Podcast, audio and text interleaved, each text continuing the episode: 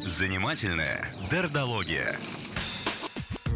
С нами в студии психолог Юлия Дердо. Юля, привет. Доброе утро. Доброе утро. Ну что, мы сегодня будем правила вырабатывать, как сделать так, чтобы все были счастливы и не ругались из-за байка купленного. Ну, я думаю, вообще сначала лучше начать разговор просто о деньгах. Потому Давай. что деньги, они как лакмусовая бумажка, проявляют огромное количество всего-всего-всего-всего. Болячек, да? Ну, да. Мгм. Может быть, мы тогда вообще сделаем два шага назад, вот раз уж про болячки, и поговорим не про болячки, а про то, вот какие люди вообще и, и как Вот проявляются это да. Хорошо. Ну, очень часто же говорят, что деньги портят людей. Вот был человек хороший, а потом как разбогател, как стал нехорошим. Так вот, портят ли деньги людей? Вот как Стал ты сам думаешь? собой, я думаю. он. Вот похоже на правду. И очень часто мы что-то не делаем из страха, а что-то из глубинных ценностей. Ну вот, например, мы же не воруем в магазинах. Нет, Почему? нехорошо. Ну, Нехорошо, мама кто-то- говорил, вот, нельзя. кто-то говорит, нехорошо, О. вот э, я этого не сделаю. А кто-то говорит, ну поймать же могут. Ну, небезопасно. А, И это тут же становится видно, Разные когда истории, да. какая-нибудь э, катаклизм, и, и мы видим мародеров, мгм. которые вот не воровали, не воровали, а как только стало безопасно, они туда кинулись. А есть такие люди, которые и когда и все равно не пошли. Не пойдут, да. Вот. И с деньгами примерно точно так же. А, Когда у человека есть какие-то свои ценности, задачи, и он их сдерживает из страха.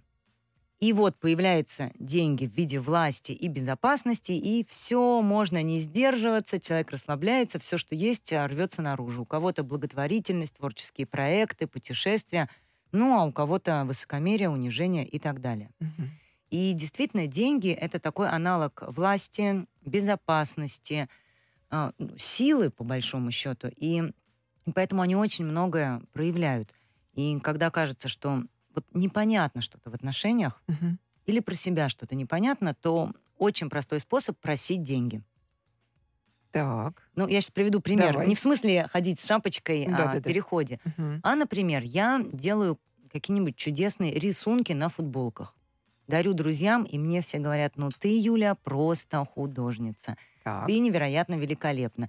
Или я какие-нибудь фенечки плету, и все друзья говорят, боже, какие. И я думаю, я просто новый э, российский дизайнер.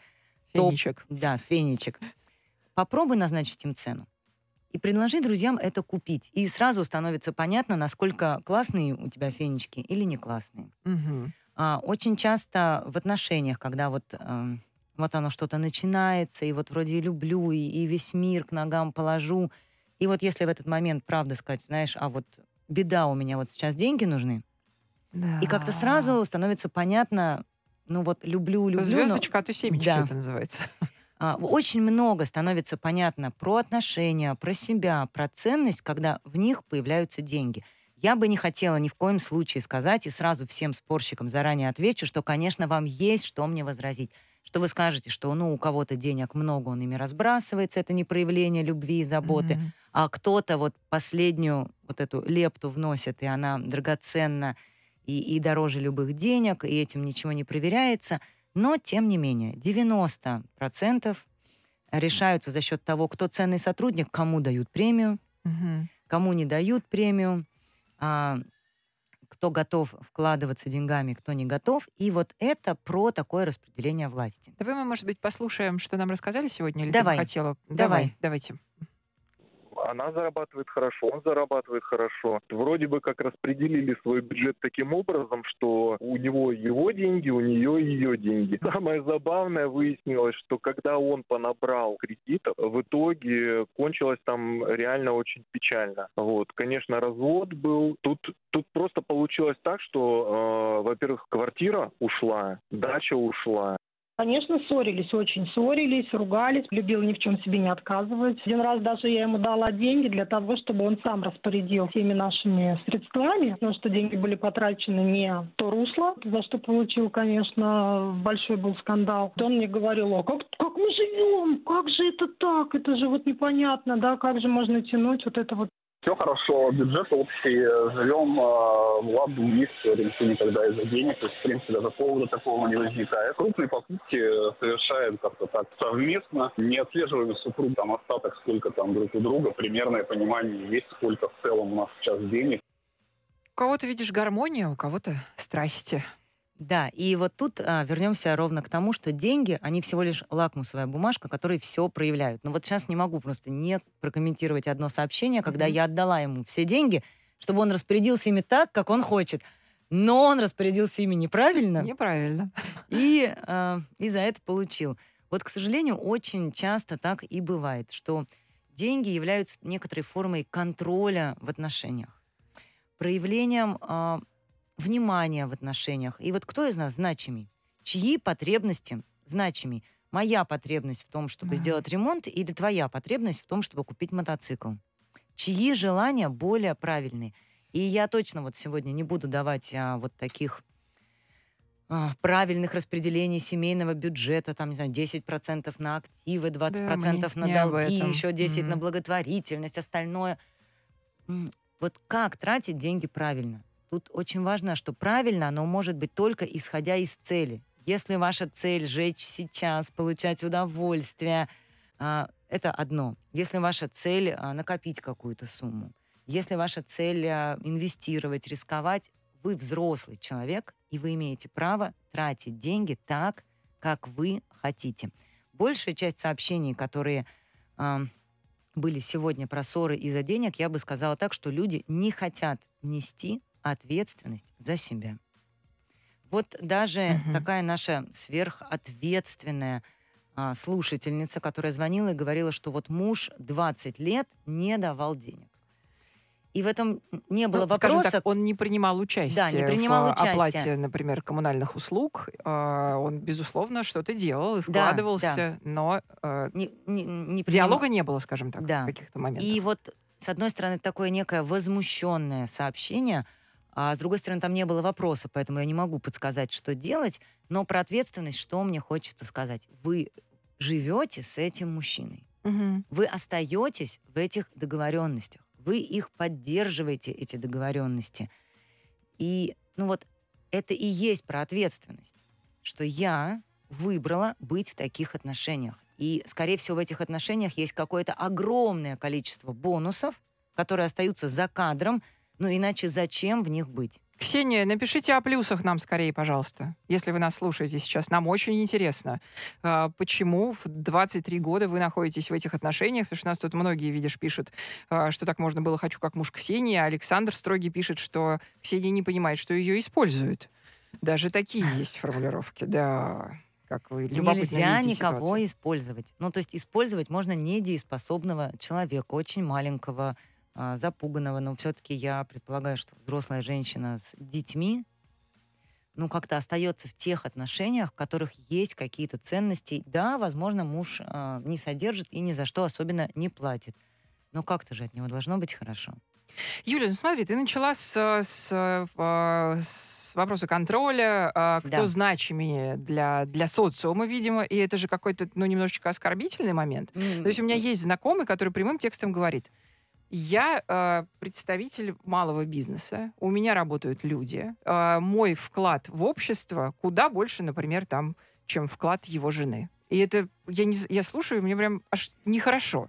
Ты знаешь, мне тоже нехорошо, потому что чем будем мерить этот вклад mm-hmm. в общество? И тут, знаешь, у всех свои понятия. А у меня вот сегодня розовый свитер, и я считаю, мой вклад в общество. Ну, конечно, великолепен. Столько хорошего настроения ты несешь им потребность самоутверждаться за счет другого человека, и очень легко а, самоутверждаться а, ну, за счет того, чего у другого нету. Угу. А, нет, мы не будем спорить не об этих терминах. Туда, да? Для этого нам нужна прямо хорошая, знаешь, ну как, как делается эксперимент. Жалко. Определяются критерии, определяются замеры. Вклад в общество. Чем будем мерить? Чем? Никаких замеров Пока не надо замеров... этим людям. Они говорят, я работаю, у меня зарплата больше, чем у тебя, все. И ты понимаешь, я не могу никак это комментировать, потому что э, точно так же он мог сказать, что мой вклад в общество больше, что у меня кроссовки 47 размера, а у тебя 39-го. Ну, Ну, перестань. Хорошо. Ситуация с кроссовками давай, абсурдная, давай ситуация с заработком вернемся, реальная. Да. да, вернемся именно к заработку. Угу. Вот не к тому, что один сказал или, или другой сказал. А, деньги — это власть.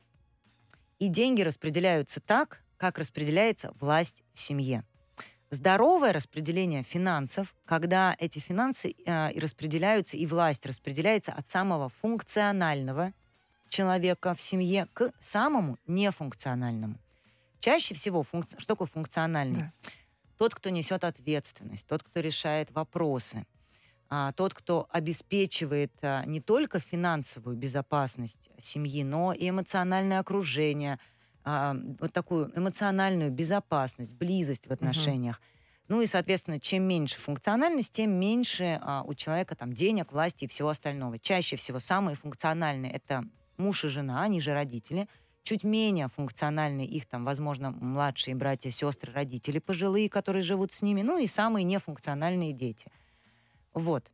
Что у нас часто происходит? Что а, власть распределяется благодаря деньгам не самым функциональным а, членам этой семьи. Например, у нас есть дедушка или бабушка, у которого есть квартиры, машины, наследство – ну вот как-то он так хорошо а, заработал, угу. отложил, и вот дальше такой дедушка уже, может быть, слегка выживший из ума, держит в кулаке всю семью, говоря о том, что так, машину дам, за учебу не заплачу. А, он не функциональный. Да, он в какой-то момент денег заработал, угу. и вот таким образом, ну как бы силой захватил эту власть в семье. Он не может а, позаботиться, он не может создать эту душевную атмосферу, там нет этой эмоциональной безопасности.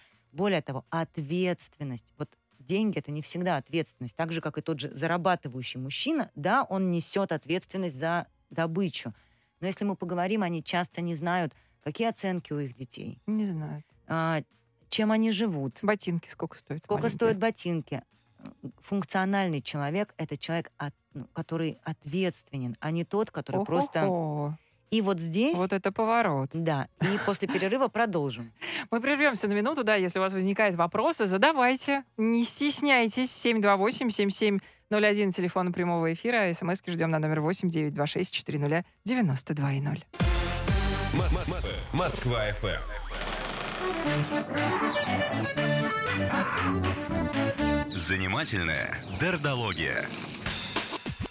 С нами психолог Юлия Дердо. Разбираемся сегодня в ситуации, э, ссоритесь ли вы из-за денег в семье, как этого избежать, какой здесь здравый, разумный подход. И Юля вот за кадром говорила мне удивительные вещи, которые, конечно, ну просто не ну, укладываются, ну, правда, в голове. Ну давай, давай говорить конечно. в кадре, и давай говорить тогда, не ссоритесь ли вы из-за денег и так далее, а вот о такой самой частой ситуации, когда да. мужчина работает, женщина сидит в декрете, и просит у него деньги, а он как бы не дает. И она обижается, что он ее не видит, не замечает себе не знаю, ходит в баню, в рестораны, мотоциклы покупает, а ей надо на колготки и прокладки Совершенно верно. просить, а Совершенно он верно. не дает. И вот здесь я даже Это не классика, могу, классика не могу вообще. обвинять мужчин. Семьеведение.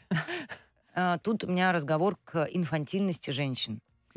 Тут не по, вот знаете, как сказать, ну правда, ну не позаботилась о себе сама. Ты взрослый человек. У взрослого человека должны быть свои деньги. Должны быть свои деньги. Это твоя ответственность. Взрослый человек, если у него заболела рука, должен пойти к врачу и ее полечить.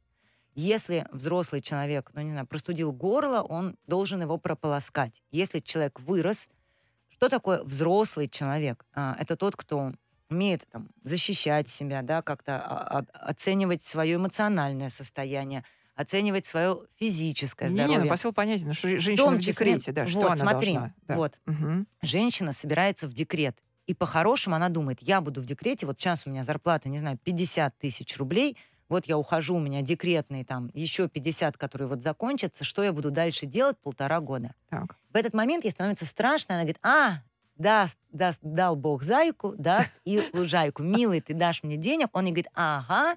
И вот тут надо еще понимать, что что за милый? Ну ты же видишь, за кем ты замужем. Ну-ка.